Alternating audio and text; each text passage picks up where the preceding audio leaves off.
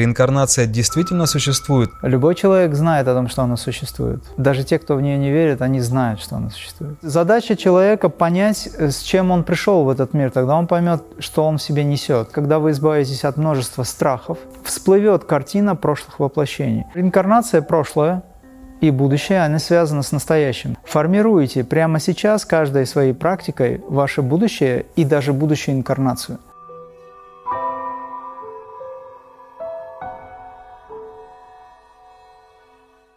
Мастер, предлагаем поговорить сегодня о такой теме, как реинкарнация. Ведь в наше время очень многие экстрасенсы, целители видят прошлые жизни, а регрессия – это очень популярное направление. Но как понять, реинкарнация действительно существует или это вымысел? Реинкарнация существует даже по той причине, что о ней описано во всех священных книгах, просто в той или иной форме. Любой человек знает о том, что она существует – даже те, кто в нее не верит, они знают, что она существует. Те, кто не верит в Бога, они знают, что Бог существует, просто они в Него не верят. То же самое с реинкарнацией. Э, в такой, скажем, духовно-эзотерической сфере существует понятие о том, что если человек не верит в реинкарнацию, то есть он не развивает свое чувство, тонкие субстанции для того, чтобы понять, что есть такое реинкарнация, либо если он не хочет в это верить, вообще он попадает не в высшие миры, отчасти не в низшие, ну, если он, у него карма хорошая, а попадает куда-то в серый план, где ничего нет. Он себе выбрал это. Мы сейчас за свою жизнь формируем свое будущее. Будущую реинкарнацию формируем уже своим отношением к этому миру прямо сейчас. И формируем свое посмертное переживание, скажем так, да, жизнь. Куда мы попадаем? Когда мы проживаем жизнь вот в таком виде. Если у человека очень сильная привязанность к материальному миру, куда он попадет? Там нет материального мира в том виде, в каком он здесь его привык видеть. Это будет другая форма. Конечно, в его сознании могут быть сформированы столы и стулья, к которым он сильно привязан, да? Он попадает в некую сферу, где приблизительно может быть похожа конфигурация внешняя похоже может быть, но он не может этим пользоваться, потому что он не осознает себя. Поэтому реинкарнация, прошлое и будущее, они связаны с настоящим. То есть каждый раз, когда вы воплощались, каждый раз, когда вы проживали, вы формировали свое будущее рождение, отрабатывая прошлое. Прямо сейчас это происходит. Если человек хочет понять, э, кем он был в прошлой жизни, пусть обратит внимание на его помыслы в настоящем, на его тенденции существования, а, на его интересы, к чему его тянет, что ему интересно и так далее. Можно понять, чем вы в прошлой жизни занимались, в прошлых жизнях занимались. Вот. Ну, к примеру, допустим, я сейчас играю на многих инструментах, но всю свою прошлую жизнь я провел в Гималайской пещере, будучи тибетским ламой. У меня там не было синтезаторов, пианино и так далее. Откуда эта информация? Почему я в этой жизни играю с детского ну, возраста? Потому что это было несколько жизней назад. То есть речь идет о том, что мы в следующей жизни можем э, проявить качество многих воплощений назад. Они в нас, они есть, все эти качества. Они заложены в чакрах. И эти чакры нужно высвободить, эту информацию. Нужно понять эти миры. Вы знаете, что в чакрах, по сути, информация всей Вселенной существует, в том числе и ваша личная, где вы можете понять, кем вы были в прошлой жизни. А скажите, что происходит все-таки с душой после смерти? Через какие этапы она проходит? И когда эта душа появится на Земле вновь? Это очень э, по-разному происходит. Все зависит от того, как человек работал. И есть люди, которые воплощаются сразу, буквально для того, чтобы отработать. Либо это великие грешники, либо это осознанные святые.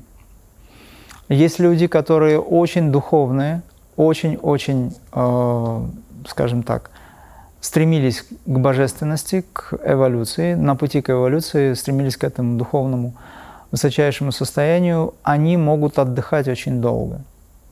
Ну, допустим, они могут не приходить на Землю там более тысячи лет. Такое тоже существует. Но, опять же, тысячу лет астральных и тысячу лет земных, они разные, потому что время разное. То есть это зависит от того, чем человек занимался в этой жизни. Каково последнее его желание, какова воля его, какова мысль последняя, с которой он уходил. Он же формирует свое будущее благодаря тому, о чем он в конце жизни подумал, на чем он зациклился. Мы же помним ведическую историю о том, что у одного мудреца, мудреца на самом деле очень высокого уровня, была привязанность. Это олень. И он, когда умирал, он подумал об олене, как же он без меня-то останется. Сострадание такое проявил. И в следующей жизни воплотился оленем. Хотя был мудрецом. Пожалуйста, сознание было направлено. И фокус этого сознания, эта энергия, она фактически поглотила образ оленя и превратилась в оленя. То есть, если вы свое сознание направляете на какой-то объект, знайте, что этот объект формирует вас. А теперь подумайте, на что люди направляют сознание. Допустим, когда смотрят боевик, когда смотрят блокбастер какой-нибудь, когда слушают какую-то музыку, не отсюда, и так далее. То есть мы формируем себя, и будущее наше формируется прямо сейчас. Чистота намерений помыслов. Когда мы думаем о хорошем, мы формируем будущее хорошим. Когда мы слушаем хорошее, говорим хорошо, красиво, говорим без э, агрессии, когда нет внутри агрессии, обязательно душа поднимется очень высоко. Вы отрабатываете эту жизнь как раз для того, чтобы восхождение совершилось. У нас наша физическая жизнь, даже в Коране об этом сказано, буквально несколько минут. С точки зрения космологии всей, космогонии, это несколько минут жизни. Ну пусть час. Ну пусть три дня. Три дня просто. Мы проживаем, что за эти три дня мы можем успеть? Сто лет длиной три дня. Или три дня длиной в сто лет. Это очень быстро происходит. Поэтому прямо сейчас занимайтесь медитацией, очищайте сознание и разум, чтобы ваше следующее воплощение было осознанным. Вот сейчас, когда люди э, практикуют, у меня есть ученики, которые практикуют серьезно. Я им говорю, что формируйте прямо сейчас каждой своей практикой ваше будущее и даже будущую инкарнацию. Если вы, допустим, где-то не доработаете, и вам придется снова прийти на Землю для реализации, либо вы придете специально для реализации, как человек достигает освобождения через крия – то он прямо сейчас уже должен визуализировать себя в будущем. Либо он должен визуализировать себя в будущем астральном или высокодуховном, кем он хочет себя видеть там. Может быть, он хочет в полубога превратиться. Это мечты. И в принципе это правильно, потому что вы формируете то, чем вы станете. Мы есть то, о чем мы думаем. Либо вы уже визуализируете свое будущее воплощение, где вы хотите родиться – кем вы хотите, какой вы будете, вплоть до даже э, образа. Это все прямо сейчас надо делать. Если надо, конечно. Скажите, могут ли наши близкие реинкарнировать через наших детей?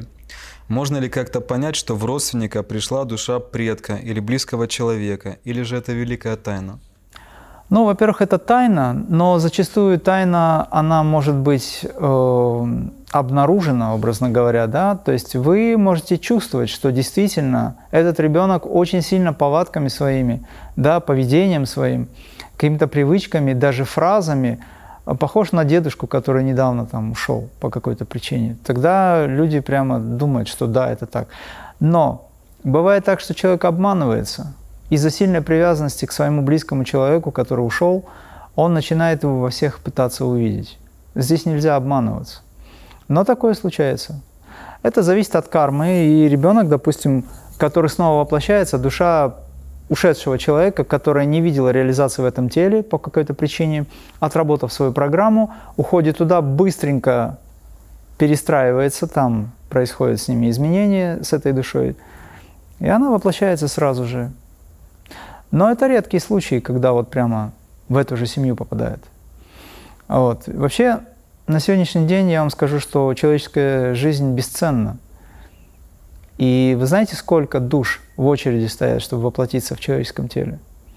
Из-за того, что такой возможности нет, из-за кармы, из-за всяких других условий и так далее, иногда души людей воплощаются даже в души животных чтобы быстрее отработать хотя бы таким образом. А вот э, о душах животных. Лично у меня было несколько случаев в жизни, когда мои ушедшие из этой жизни родственники приходили ко мне в виде животных. Ну, в моем случае в виде кошек. Так было с несколькими родственниками. Причем эти кошки внешне, они были похожи на этих родственников. То есть у них были похожие глаза, какие-то какие черты. Но что я заметил, а, обычно они приходят либо на третий, либо на сороковой день после смерти. Они крутятся около тебя какое-то время, несколько дней – но вот у меня были случаи, когда я понимал очень глубоко, кто это. Когда я проводил связь между родственником и этим животным и пытался его найти, оно просто бесследно исчезало. То есть я правильно понимаю, что эта душа, развоплотившаяся из человеческого тела, она может оказаться в каком-то недоумении, там в Австралии или где-то, и вселиться в животное и прийти к себе домой, как-то в попытке вернуться, что ли. Да, это может быть временная попытка такая. Это ты сам сказал, что это в течение 40 дней там, или какого-то там количества дней, но потом все это исчезает, да. Дело в том, что кошки являются хорошими проводниками астрального плана, и, соответственно, душа по какой-то причине хотя бы через них пытается найти коридор, как вернуться, если сильная привязанность есть. Такое может быть. Но закон потом срабатывает, и, и кошка, и душа исчезают. Такое случается, но я думаю, что это для тебя лично. Mm-hmm. Вот. Может быть, это, это не как правило, это периодически, может быть, с кем-то и происходит, но в данном случае ты пронаблюдал за этим. То есть душа человека, твоего бывшего родственника, могла найти способ, как себя выразить во внешнем мире. Точно так же, кстати, себя выражают во внешнем мире элементали. Они пытаются через людей, джинны вселяются в людей, пытаются жить в этом мире. У них есть привязанность, есть возможность или желание черпать энергию они садятся, залезают в человека и так далее. Очень много правителей сейчас находятся в таком состоянии. То есть внешне это кукла, внутри другая а, значит, сидит сущность. И это даже сейчас уже обнародуется все. Такое и есть действительно. А вот скажите еще, продолжая тему реинкарнации, путешествий души, вот э, нам несложно оценить человека по его интеллектуальному уровню. Да? Кто-то доктор наук, хороший инженер и так далее. А есть ли какая-то подобная градация у души? А, как определить, молодая эта душа, старая душа? Как определить ее возраст? И какими признаками и качествами она может в себе располагать? Когда мы хотим определить возраст души, нам надо обратить внимание на то, чем занимается человек, чем он живет. Если этот человек живет сугубо материальными пристрастиями, да, то есть он любит поесть, любит выпить, ну и так далее, и так далее. Такой вот именно приземленный, земной совсем и наивный отчасти, глуповат в поведении отчасти, да, и у него в большей степени проявлены какие-то животные повадки в человеческом теле, это говорит о том, что душа там молодая. Как правило, он недавно вышел из животного плана и продолжает жить уже в человеческом теле, обретая определенные качества.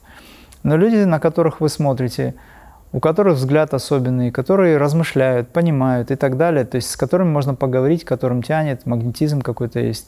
Видно, что у этого человека есть опыт. Конечно же, это не один раз человек пришел. По интересам человека можно определить. Люди, занимающиеся духовной практикой, это души, которые уже много-много раз были здесь, интересующиеся этим. Но опять же, Бывают те, кто древние, но у них программа в этом воплощении прожить эту жизнь материально. Можно смотреть по астрологии тоже, кстати, как расположены планеты, в каких домах они находятся. И тогда понятна задача человека. Вот, например, я знал человека, у которого очень духовная э, суть вообще как таковая. Да, это очень древняя душа, но в этом воплощении этот человек должен был прожить эту жизнь очень материально. Он должен был дополучить определенный опыт.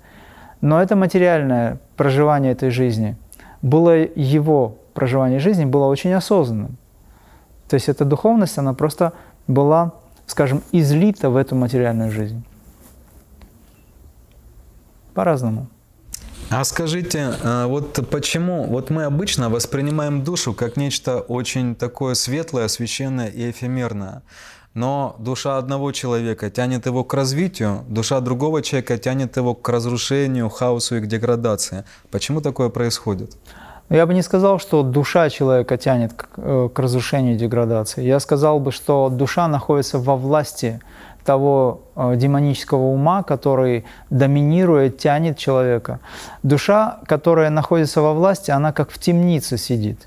Это та принцесса, которую надо освободить. И нужен Иван-Царевич или кто-то еще, э, который освободит эту душу из темницы. Это и есть способ, как э, побороть самого себя и поднять или вытащить на поверхность то, чем ты обладаешь, то есть ту царственную или высочайшую особу, да, которую вы называете душой. Вот. И душа, она чиста изначально, но она может быть запачкана. Отчасти она может быть запачкана. То есть есть атман. Вообще у людей есть такое не очень правильное понимание того, что есть душа. Есть душа как атман. Это бессмертная душа, это больше дух. А есть душа как личность, как человек, который получает определенные впечатления, и он за многие воплощения собой несет это. Такая душа смертна. А атман бессмертен. А скажите, одобряете ли вы регрессивный гипноз?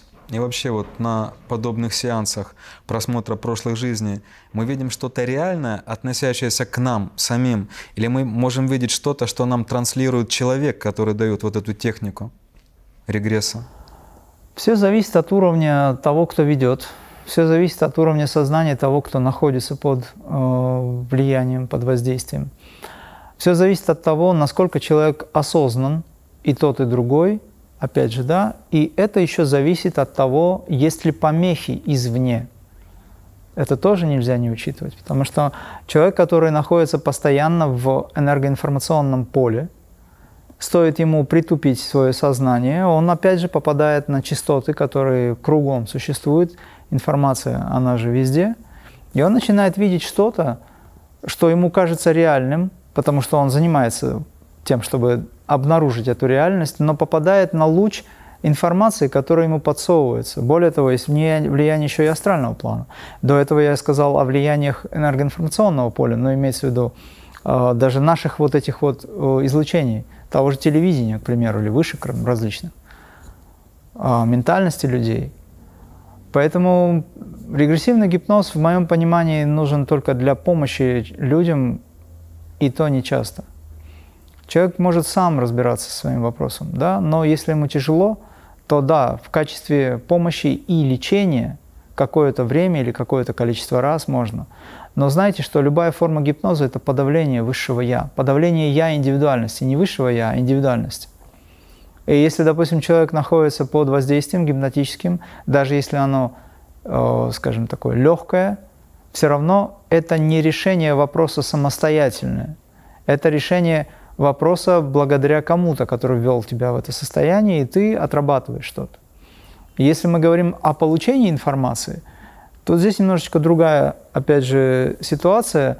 Человек входит в состояние, чтобы получить информацию о будущем. Но я вот сколько мне передавали или рассказывали, или я видел, ничего не сбылось. Буквально недавно даже нам говорили, что должны быть такие страшные события – на сентябрь месяц. Ничего не произошло. Причем говорили очень многие. И ченнелинги тоже говорили. Ничего не произошло. Потому что эти люди не учитывают, что есть высшие силы. Есть высшие силы, которые даже если бы это должно было произойти, они все это нивелируют, компенсируют. Очень много раз у нас уже должна была планета с орбиты сойти, но не произошло. А вот все-таки, помимо регрессивного гипноза, есть и другие техники просмотра прошлых жизней, реинкарнации и так далее. Вот что бы вы посоветовали человеку, который стоит на духовном пути, занимается йогой или крия-йогой? Ему вообще стоит лезть в прошлые жизни с целью либо узнать что-то большее о себе, либо достать из этих прошлых жизней какие-то свои качества, умения, таланта? Или это снова же индивидуально, кому-то это нужно, а кому-то стоит просто спокойно заниматься духовной практикой и двигаться вперед? Ну вот последнее, о чем ты сказал, это является самым важным. Когда вы пытаетесь понять, кто вы были в прошлой жизни, это происходит в ментальном плане. Вы пытаетесь представить, допустим, я, Адинат, в прошлой жизни был тем-то, тем-то, кем-то был. То есть ты представляешь какой-то некий фильм, где тебе кажется, что ты был мужчиной, рыцарем, к примеру, там, йогом или еще Заметьте, очень многие люди, кого спрашиваешь про прошлую жизнь, они либо президенты стран, либо цари, либо йоги, отшельники и так далее. Никто простым не бывает. Все какие-то особенные. Я знаю несколько Наполеонов и так далее. Как правило, это ум выстилает эту информацию, потому что эго человеческое никогда не согласится с тем, что в прошлой жизни он был непонятно кем, да, с точки зрения. Сейчас же он такой духовный. Но если вы хорошо попытаетесь разобраться в себе, вы поймете, что внутри вас есть что-то, что очень четко показывает, кем вы были в прошлой жизни. Есть ли у вас инстру, э, инструмент, э, которым вы пользуетесь на сегодняшний день, инструмент сознания, такой как устремленность, вера, к примеру, да? Интерес к художествам, к музыке, к йоге, к каким-то другим качествам, либо есть интерес к воровству, не дай бог, там, к сплетням, к каким-то, допустим, другим аспектам жизни, неприятным в обществе. Попытайтесь отделить зерна от плевел, попытайтесь понять, что вы из себя представляете. Уберите то, что является плохим, а оставьте то, что является хорошим. И вы четко поймете, с каким багажом вы пришли. Эта работа очень важна. Вот сейчас говорят о расстановках. Так расстанови, расставьте эти, все, всю эту мебель ненужную и нужную. Оставьте, ненужную выбросьте. То есть задача человека понять, с чем он пришел в этот мир, тогда он поймет, что он в себе несет. Конечно, это не все, потому что в нас есть огромное количество всего, целая вселенная существует. Но выберите то, чем вы можете пользоваться сейчас. Стремление к прошлой жизни должно быть не ментальное. Стремление к, к понятию, что есть прошлая жизнь, должно быть не ментальное, оно должно быть через ощущение. Ментальность вам понапридумывает там все что угодно, и, как правило, это обман. Это ум, его ложные сферы. Это мозговое видение. Когда говорят о ясновидении, в основном пользуются мозговым видением. То есть ум представляет себе, но здесь подкрепляется это эмоциями. И тогда человек начинает в это верить, он забывается и обманывается. А в реальности все по-другому. Более того, я вам скажу, когда вы выходите за пределы ума, там вообще все исчезает. Там другая объективная реальность. Там исчезают понятия, прошлой жизни, все, реинкарнации, все, все исчезает. Нирвикальпа самадхи, савикальпа самадхи, все вообще ничего не стоит. Это все иллюзия. Это где-то вот там, вот внизу. Понимаете?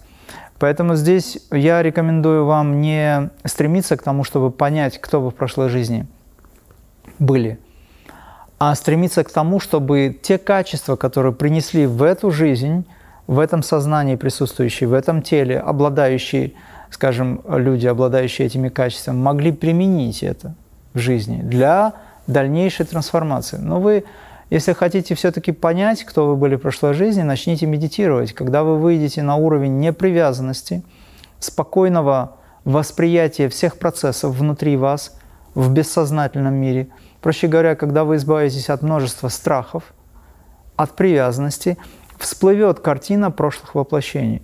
Сейчас она закрыта для того, чтобы вы не навредили себе. Ум может быть поврежден. Поэтому это может его шокировать. Но представьте себе, вы одновременно здесь и там. Вы не можете, может быть, просто войдете в такую фазу, где вам не будет понятно, кто вы, вообще кто вы. Это как, знаете, когда просыпаешься, иногда непонятно, где ты находишься, кто ты. Единственное, что понятно, что это ты. Но в каком месте ты где-то забыл вообще. Зачастую дети так глубоко уходят, например, потом поднимаются – глаза открыты, они не могут понять, спят они или нет. Ну, люди тоже так, взрослые могут. Вспомните высказывание Джонзы, ученика Лаудзы. Ему приснилось, что он бабочка, весело порхающая, с листа на листок, к примеру, да? И когда он просыпался, он не мог понять, то ли бабочке снится, что она Джонзы, то ли Джонзы снится, что он бабочка. Непонятно. Это называется пограничное состояние, когда вы не определяете, кто вы. Вы в прошлой жизни, в настоящем, в будущем. На эту тему есть фильмы разные, где одновременно показывается несколько событий, и человек не может вылезти из этого всего. Ловушка ума называется. Он блуждает в собственном подсознании, потому что есть отождествление с этим. Йог, который не отождествляет себя с этим, он поднимается, он все контролирует. Ваша задача научиться быть в концентрации. В таком случае я людям говорю, если вы впали в это состояние, не ищите э, способ вылезти из этого, опираясь на внешнее, пытаясь найти свое внешнее, оно может не быть. Так же, как и во сне, сон очень зыбкая вещь, астрал очень зыбкий, это как песок, он сыпучий, он меняет формы. В этом состоянии нужно самое главное – развернуть свое внимание на того, кто вы, и смотреть на того, кто смотрит, и все. Это и есть форма медитации. Когда независимо от того, что во внешнем мире происходит, вы всегда остаетесь тем, кто вы есть. Тогда вы не потеряетесь. Вы сейчас сказали, что в прошлой жизни вы проводили время в Гималайской пещере в качестве ламы. Да? И потом вы сказали, что игра на инструментах у вас была еще за несколько жизней до этого воплощения. И насколько я понимаю, вы припомнили свои жизни не с помощью какого-то регрессивного гипноза или каких-то модных техник. Вы это сделали естественным йогическим способом. И вот для вас, для вашей жизни, какую роль это сыграло, когда вы увидели себя в прошлой жизни, в позапрошлой жизни? Что это в вас дополнило? На какие размышления навело? Принесло ли пользу? На протяжении моего времени практикования я всегда имел э, чувство, оно всплывало, это чувство, да, о том, что я очень связан с тибетским пантеоном. Для меня тибетский народ – это братский народ, это, это мой народ, образно говоря, да, и у меня очень глубокое уважение и духовная связь с этим направлением – в частности, там их несколько направлений в буддизме есть, и непосредственно уже с народом Тибета и тибетским буддизмом, потому что он несколько отличается. Вот. Потом я встретил мастера, гранд-мастера Джуниан Цигун, с которым я сейчас дружу очень близко. Он мне напомнил об этих состояниях и со своей стороны подтвердил мои переживания – а было это таким образом, что мы с ним встретились, он мне передал устав для открытия школы, точнее, я ему передал устав для открытия школы.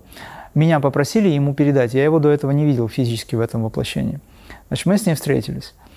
Передавая документы, я смотрю на него, мы разговорились, и я спросил у него, мне твое лицо очень знакомо, точнее не лицо, а ощущение, которое исходит от тебя. Он говорит, а разве ты не помнишь меня?